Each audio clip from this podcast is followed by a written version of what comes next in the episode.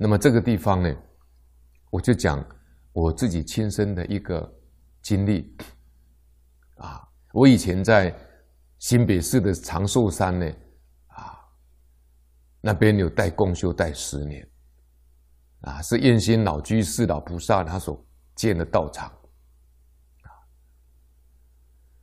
那个长寿山元亨堂呢，它的后面有种了两两棵呢，两株。大概有三四百年的老榕树，啊，那这个老榕树呢，其中有一株呢，是在二零零一年，那时候台湾有有一个台风很大，叫纳莉台风，啊，那纳莉台风呢，当时啊，有四次呢九十度大转弯，并并且三度呢急转弯侵袭。琉球跟台湾本岛，而且缓慢前进，而且几乎呢原地停滞不动，所以当时造成非常大的这个暴风雨，那造成台湾呢九一七大水灾。那么在那次那莉台风来呢，长寿山的。元亨堂后面的右边的那一棵老榕树呢，就倾斜一半，树根全部那个土壤全部流失，我都有上去看。那么长寿山这些师姐呢，想把这个老榕树呢，把它锯掉，啊，就是要把它连根拔除了。那当时跟我共修的有一位莲友呢，叫康龙正师兄。那这个老榕树呢，就去托梦给康龙正师兄说呢，他在老榕树上呢已经住了很久了，请康龙正师兄呢告诉那个师姐呢，不要把它锯断。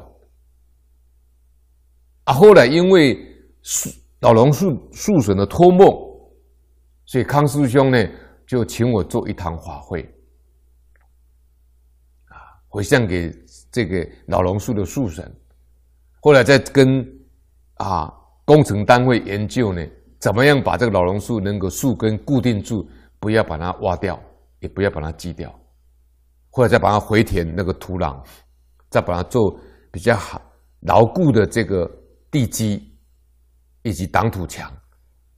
那现在这个老榕树还在，而且还生生不息，长得很好，所以证明呢。这里面讲的说，佛言呢，树木年久者，多为鬼神所欺，不可轻伐。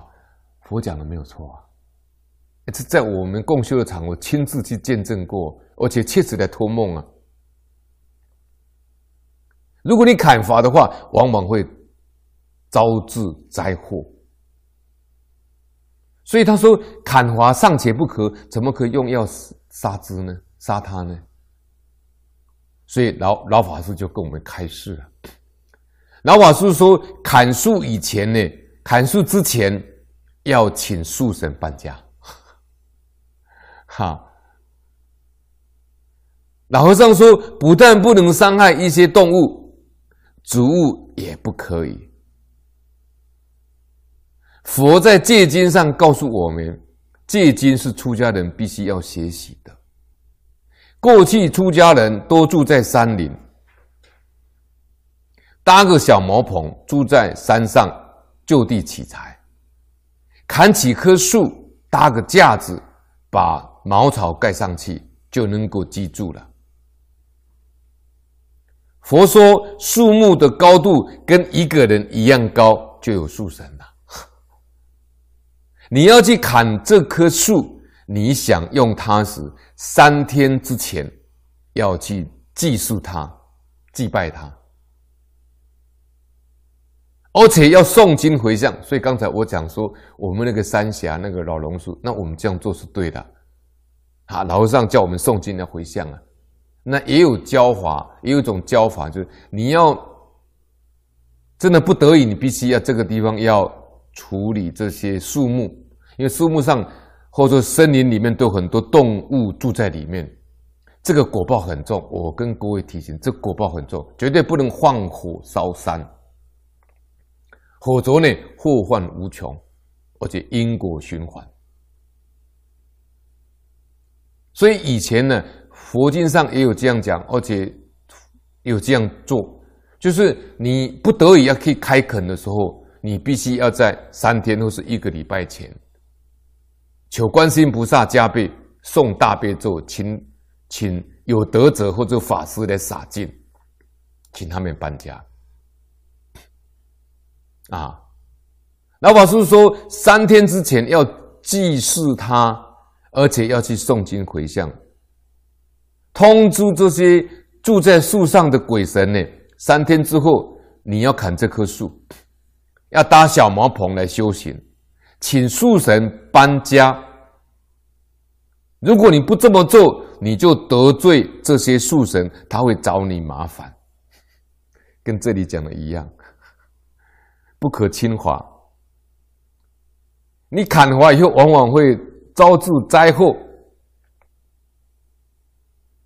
老和尚跟老和尚讲的，跟这个感应篇汇编讲的一模一样。老和尚说，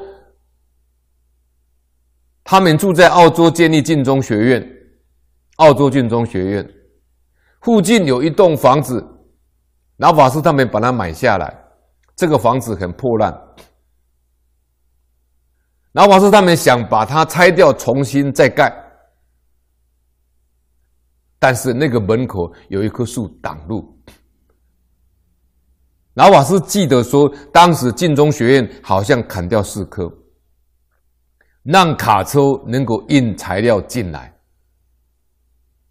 老法师他们的做法是在砍掉的三天前有这样做，就是有诵经回向。也有告知树神，结果树神真的托梦给晋中学院里面的出家人，